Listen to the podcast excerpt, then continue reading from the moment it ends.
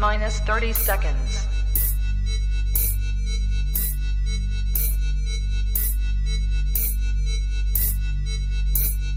T minus 20 seconds.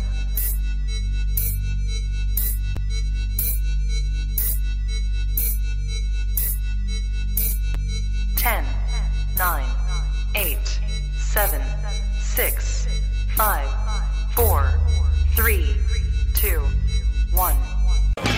Ya llegamos a Ciudad, defendamos la playera. Tú eres la alegría de mi vida en cada juego. Se viene el carnaval, vamos todos a la Azteca a ganar como los 80. El jugar de ritual, cada popular. La mía de la nación, la razón de mi existir. Ven y siente que el ritual ya terminó a alentar. Como yo, tú verás que otra copa ganarás. Mil vitrinas llenarás.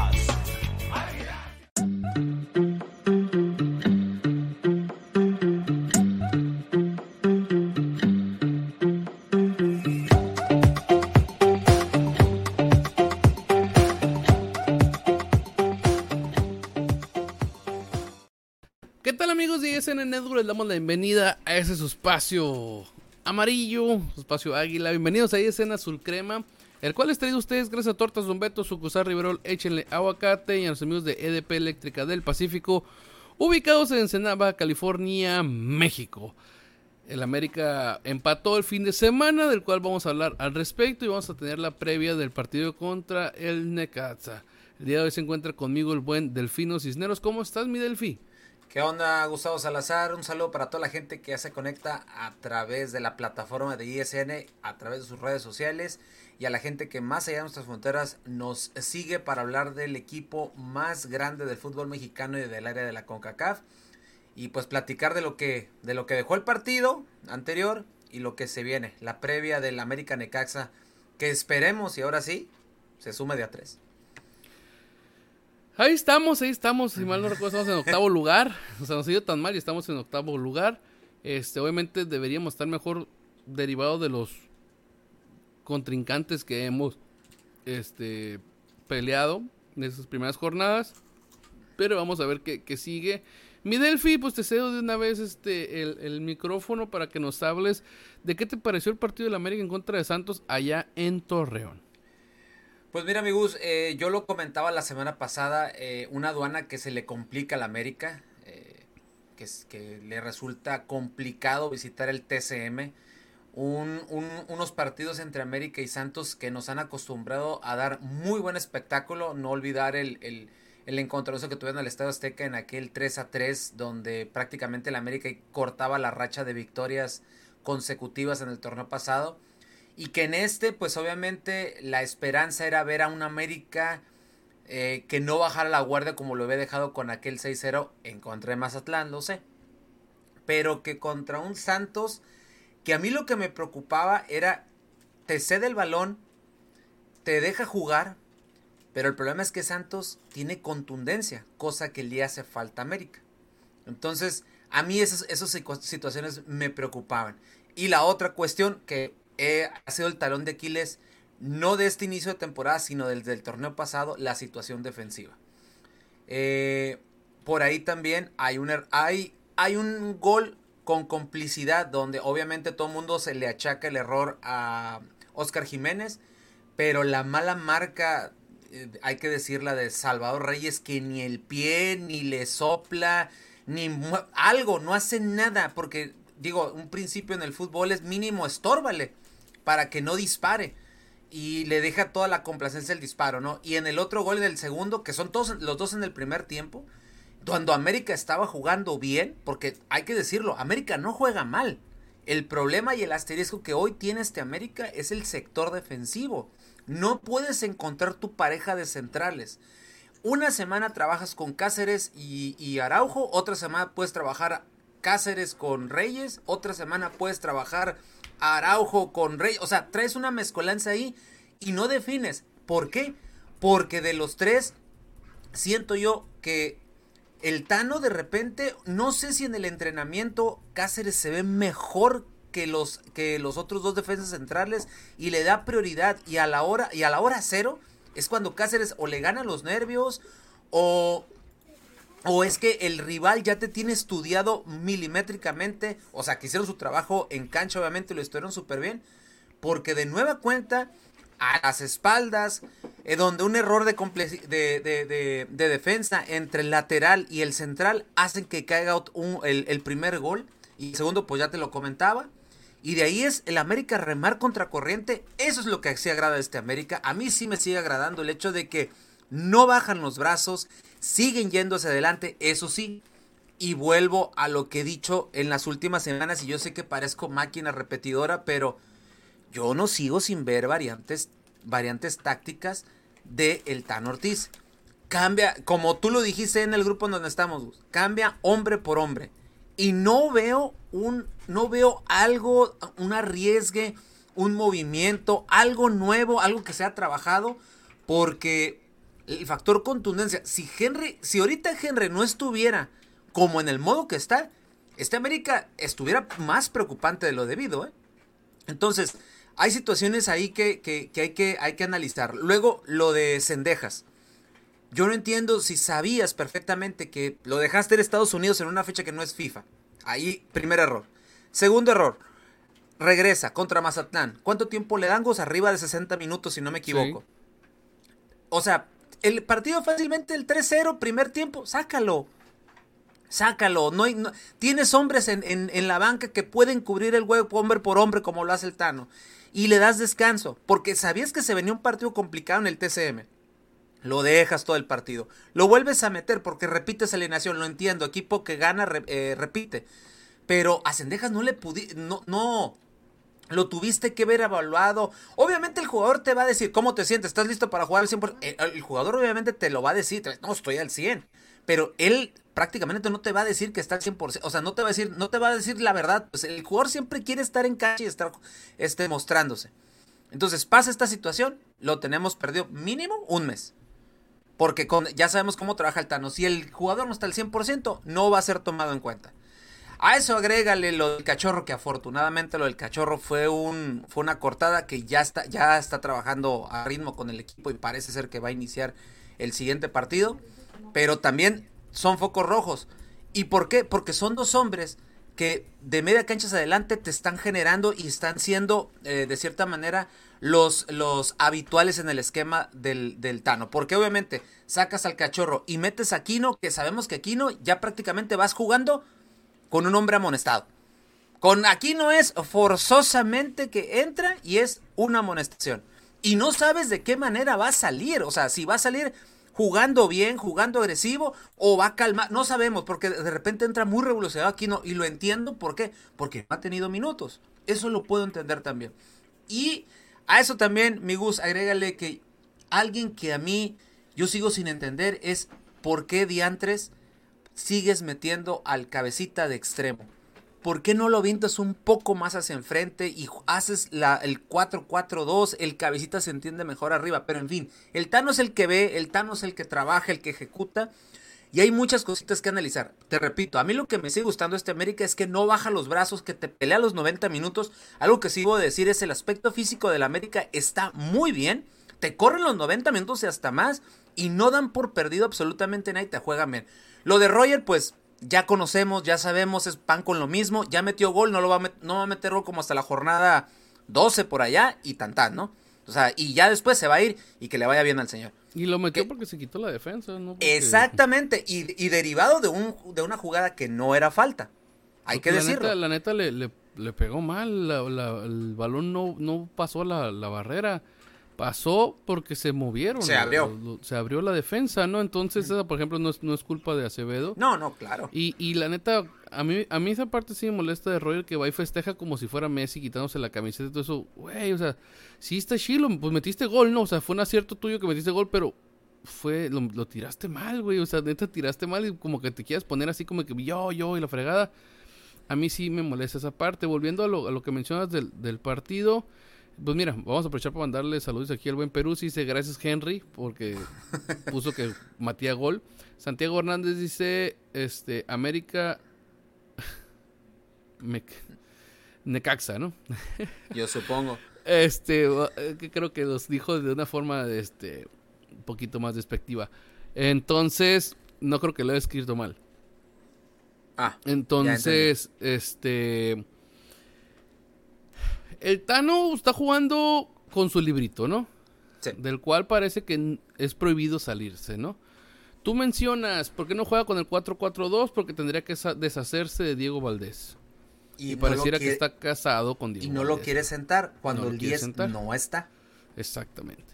En- y, y deja tú, y hay gente que está cayendo encima de que porque mira, el, el equipo depende de Valdés por lo que puso de qué, statistics no sé qué fregados. Y yo, que puta pues qué, qué ven, ¿no?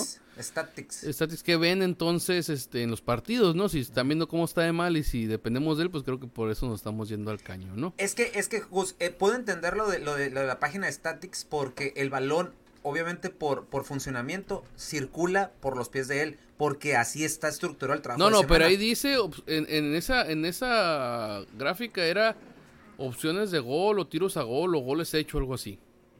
Entonces, o sea, para que veamos todo lo que ha fallado, pues o sea, si él ha hecho todo eso, ha generado todo eso y, y no mete goles, todo lo que ha fallado, ¿no? Entonces, no es nada más este el que por él pase eh, el juego y distribuya, no, o sea, esas eran como que jugadas de gol sin qui- quitando penales que has generado para tu equipo, ¿no? Y dime realmente qué hemos visto de él, o sea, para mí, no sé si, ahora sí que en ese punto sí me pongo a pensar si realmente veo el fútbol de espaldas, ¿no? Que sea una persona tan importante y que esté jugando tan bien y yo no me doy cuenta, ¿no? O sea, para mí está jugando malísimo.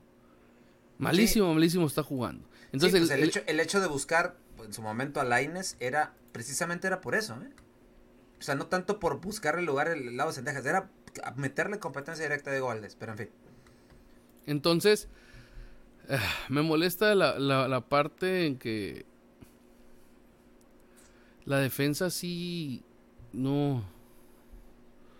Pues pareciera que no... ¿Cómo lo explico?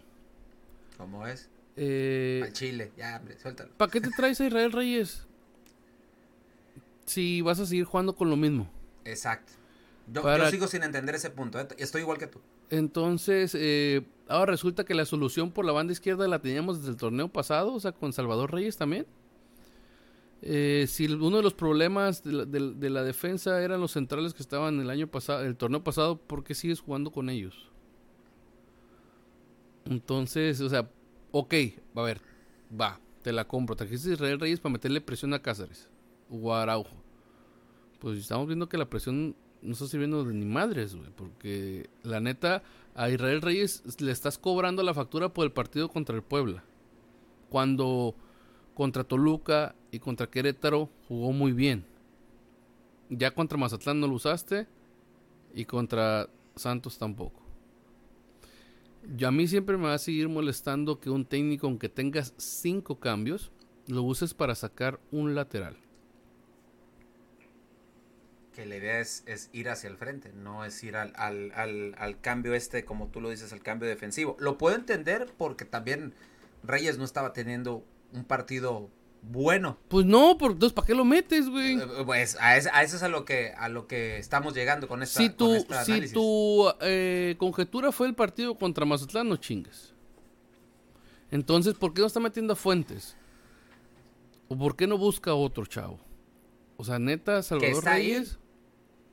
Salvador Reyes, o sea, no, no está haciendo, no está funcionando en ese lado. Entonces, son de las cosas que, que me molestan, ¿no? Entonces, ya de lo que hablaste también de Sendejas, también lo pienso totalmente igual. Eh, creo que el partido de Mazatlán, darle los minutos que le dio, fueron derivado de la urgencia que tenías por ganar y que en tu mente creías, y, y así lo veo yo, ¿eh? Que en tu mente todavía creías que con un 3 a 0 el Mazatlán se podía levantar, güey. Porque ¿por qué no lo sacas? ¿Por qué no lo sacas? Esa, esa es la, que- lo, que, lo que se me ocurre, ¿no? O sea, teniendo tanta gente de banca, otra, güey, que lo puse en Twitter. Teniendo la semana pasada la oportunidad de debutar a Lozano, A Lozano. contra el Mazatlán sin presiones, con el partido totalmente a tu favor, ¿por qué no lo debutas ahí? Y en vez de debutarlo contra el Santos, con el partido en contra. ¿Qué quieres hacer? O sea, cu- ¿cuál es tu, intención? Que resuelva en una el, canterano, que, te resuelva y que digas, ah, mira, es que ya está listo. Si todo el mundo sabemos que a los jóvenes los tienes que llevar de poco a poco, ¿por qué no le da chance en un partido contra Mazatlán donde no dudes que estuviera clavado gol? Y sí, ¿eh? Imagínate que se hubiera metido un gol, obviamente la confianza que gana el chavo, ¿eh? Entonces lo metes ya en un partido remando contra corriente, de visita, contra el Santos. Santos está jugando bien. La neta, para mí, el chavo no se vio ni fu ni fa, pues. Entonces, es donde pueden empezar las críticas de, mira, ¿para qué lo meten? No trae nada, no sirve. Ya ves cómo le encanta a a la afición, ¿no? Entonces, qué ganas de, de- de exhibirlo de esa manera, ¿no? Entonces, con los cambios. Son muchas cosas que pareciera que no es el tercer torneo del Tano, pues. Entonces, gracias a Dios, pues es un torneo muy, muy benéfico donde pues consigues pocos puntos o te enrachas y te vas para arriba, ¿no? Pero creo que se están haciendo las cosas mal. Creo que se están tardando con los cambios. Creo que ciertos jugadores no están rindiendo. Eh, en cambio, veo otros jugadores que por lo menos le echan ganas, ¿no? Como Brian Lozano, Brian Rodríguez. Le veo ganas, ¿no? Entonces, si. Si tu intención, por ejemplo, en el partido del sábado contra Santos era de ir al frente, cuando sale Richard, ¿por qué metes a Kino? ¿Por qué no metes a Jonathan? ¿Por qué no metes a alguien de características más similares a, Richard o que vaya para el frente? Pues. Porque tienes culo, ¿no? Que te, que, que te que aumenten. Entonces, y todo esto ya lo voy a terminar cerrando con el hecho de a Chile Jiménez ha estado haciendo bien su chamba, Pero se equivoca puntualmente. pero el error es muy notorio, pues. Sí. Porque seamos sinceros, sacó muy buenas bolas. Sí, de hecho, de hecho, el, el, el, el Santos tuvo para haber metido un tercero todavía y tiene una buena, un- tiene dos buenas intervenciones. Sí, Muy buenas bolas, pero el segundo gol se la come Jiménez totalmente a su poste. Sí. Y hubo otra que no cayó el gol, donde Cáceres no sabe ni qué pedo. Y, y Jiménez no sale. Y Jiménez no sale y por poco los peperan ahí también. Claro. Entonces, a mí me queda un poquito la duda, porque no la, no la he vuelto a revisar muy bien, sin el primer gol, que se ve como que medio empujan a Cáceres y supuestamente por eso queda fuera de la jugada. ¿Qué hubiera pasado si Jiménez salía? Y, hay, pero, ahorita que dijiste el desplazamiento, hay una donde no sé si fue Doria en el segundo tiempo o, Harold Preciado, no recuerdo, alguien de los, de los grandes de, de Santos, que desplaza con una facilidad a Cáceres, como si hubiera, como si hubiera entrado un- uno de 2 metros con 50 contra uno de 1.60. O sea, lo desplazó con una facilidad. Eso me llama la atención porque eso que acabas de decir ahorita también sucede en el primero. Para mí no, no hay ninguna intención de falta. Es una jugada muy futbolera de, cho- de, de, de choque contra choque, hombro con hombro, ¿no? Y Cáceres se ve, se ve mal. Se ve mal, mal, mal se ve. Sí, entonces, ese tipo de cosas, ah, pues me hacen dudar, ¿no? Este, que sigamos a fecha 5 teniendo los mismos problemas de defensa. Después de que el torneo pasado ya sabes cuáles son tus problemas, cuáles son tus debilidades, que no quieras cambiar tu forma de juego, el rival ya conoce cómo juegas. El rival ya conoce cómo juegas, ¿no? Entonces intenta variarle algo, ¿no? Entonces, la neta va a estar un poquito complicado estar remando contra el reloj y estar esperando que siempre metas muchos goles, ¿no? Para poder ganar. Entonces, el hecho de tener que remar contra corriente era complicado, la neta. Lo bueno es que Henry, o sea, de penal o como sea, está en estado de gracia, está metiendo goles, pero se necesita que alguien más meta goles, pues. Alguien más lo logre. Este, que puedan definir jugadas. Se están, sí se están consiguiendo llegar, pero se está teniendo muy mala contundencia, como mencionaste, Delfino. Entonces, el, el equipo tiene que- que hacer algo, ¿no? Que hacer algo, hacer algún cambio para, para evitar ese tipo de, de cuestiones, ¿no? Vamos a ver cómo sigue Jiménez. Pero con esas actuaciones no, no dudaría para nada y que no nos sorprenda que en alguna jornada me lo sienten, ¿eh? Eh, yo sigo insistiendo que ya es el momento de darle la oportunidad a Malagón.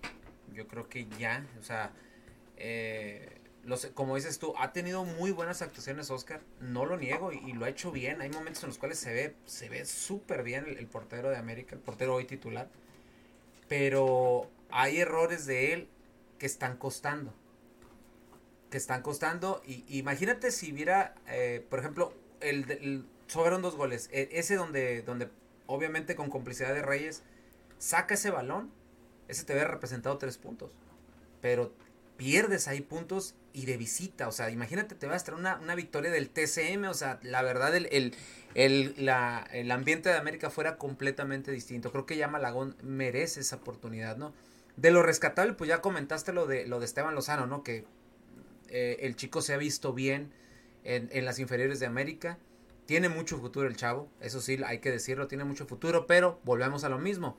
Señores americanistas, señores que le van este, a este club, son chavos. Si entran y les empiezan la oportunidad, se van a equivocar. Ahorita, por ejemplo, Emilio Lara, el, el año, el torneo pasado, bueno, el año pasado también, este, a esas alturas, Emilio Lara era un crack, ¿eh? Y ya casi lo querían vender a Europa. Meses después, ahorita lo ve todo el mundo todavía como un villano.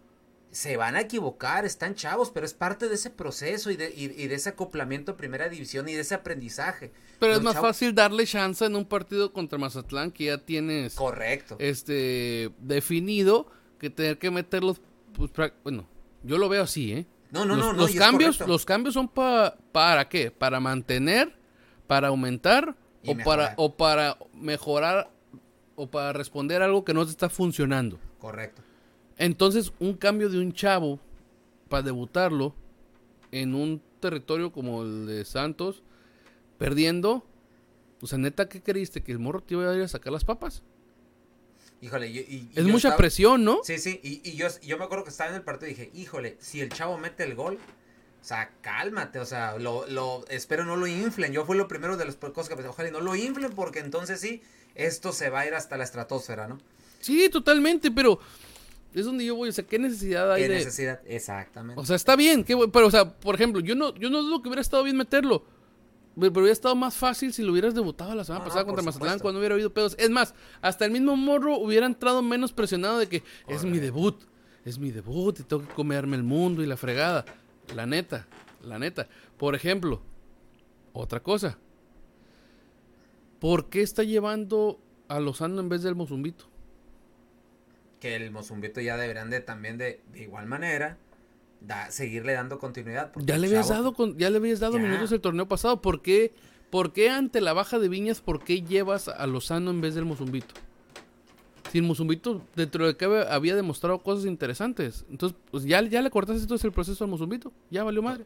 Ah, eh, ahí sí, ahí sí no, no, te- no tengo respuesta para esto, ¿no? Entonces, tienes razón y no recordar Mozumbito.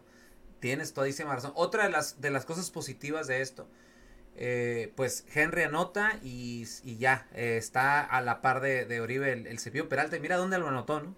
En el, en, en el territorio Santos Modelo, en la casa de, de, de donde, donde es ahí oriundo eh, Oribe y que hasta le pide una disculpa haciendo la, la, la, la seña del cepillo, ¿no? Entonces, eh, son de las cosas buenas y creo que Henry, eh, si sigue en esa, en esa tesitura de seguir jugando de esta manera, eh, creo que Henry puede llegar a ser campeón de goleo en este torneo. Más, a, más a, no, a pesar de, de lo, cómo se está viendo América, ¿no? Ojalá, pues estamos hablando que lleva seis goles en cinco jornadas.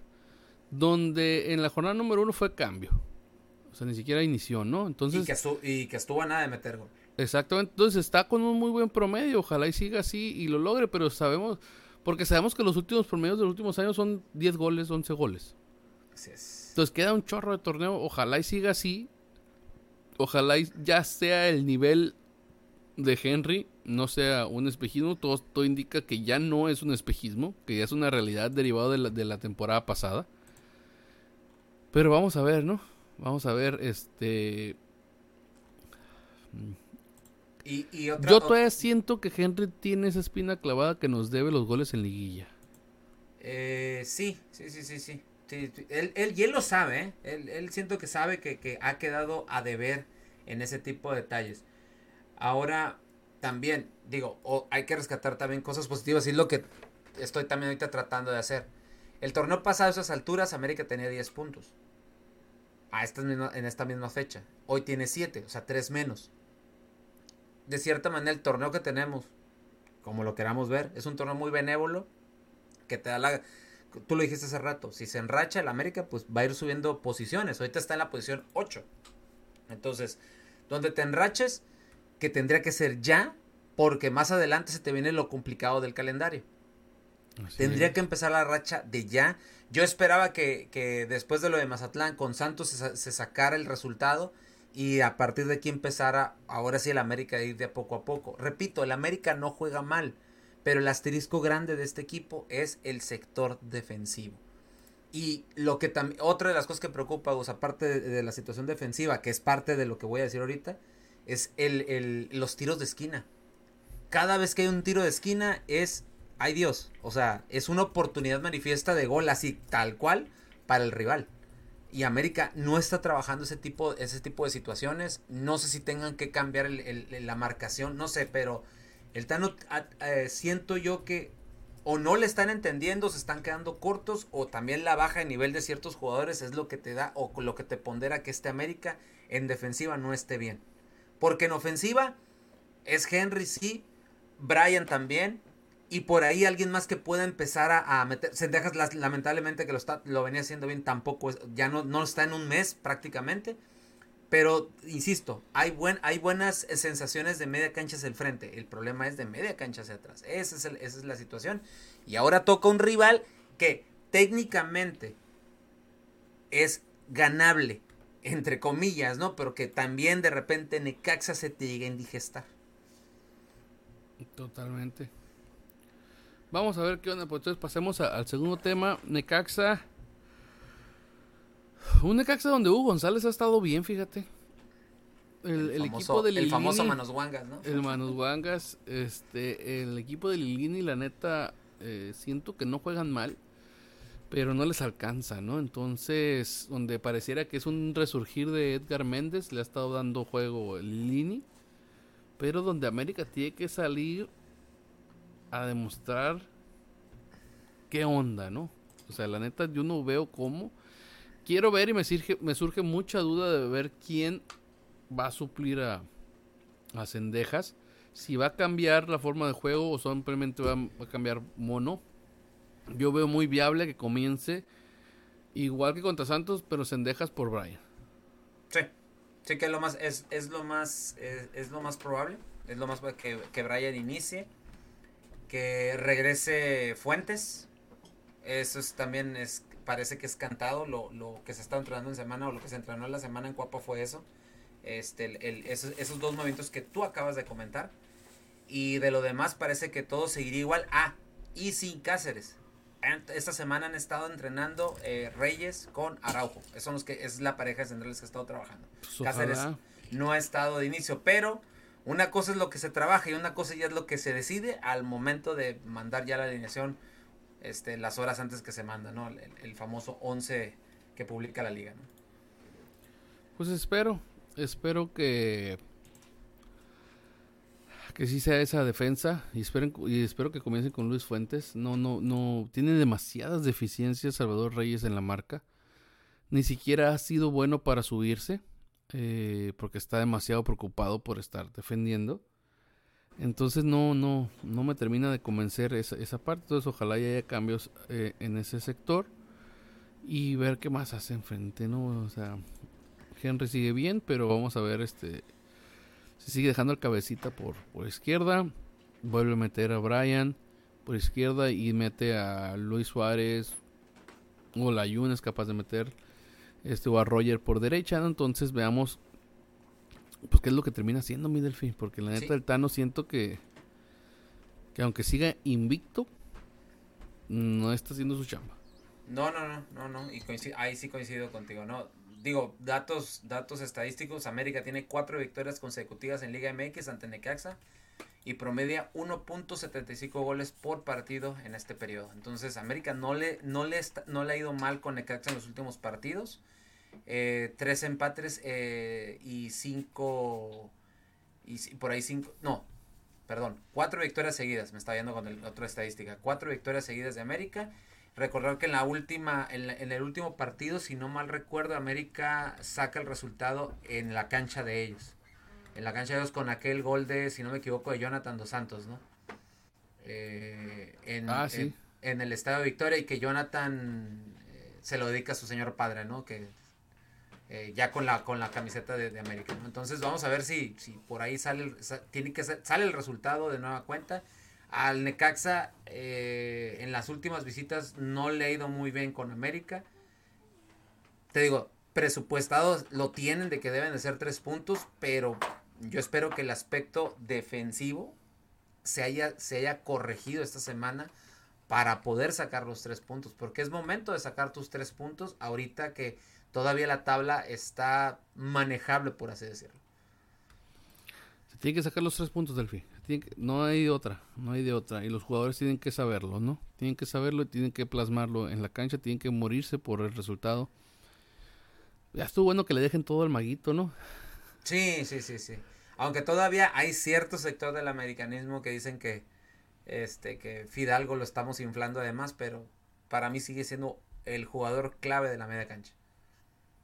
Totalmente. Pues Delphi, pues bueno, vamos a cerrar el programa el día de, de hoy. Eh, que tengas un excelente fin de semana. Nos despedimos, mi Delphi. Así es, nos despedimos y pues el pronóstico América 2, Necaxa 1. Perfecto. Yo creo que América va a ganar 3 a 1. Ay, 3 a ojalá. 1. es- ese, resultado también me agrada. Dos de Henry para que se vaya más para arriba. ¿no? Entonces, sí, sí, sí, cómo no. esperemos. Es- le recordamos que este programa es traído a ustedes gracias a Tortas Don Beto, Sucusar Rivero, Echel Aguacate y los amigos de EDP Eléctrica del Pacífico ubicados en Ensenada, Baja California, México. En compañía de mi buen amigo Delfino Cisneros, mi nombre es Gustavo Salazar y esto fue ISN Azul Crema. Adiós.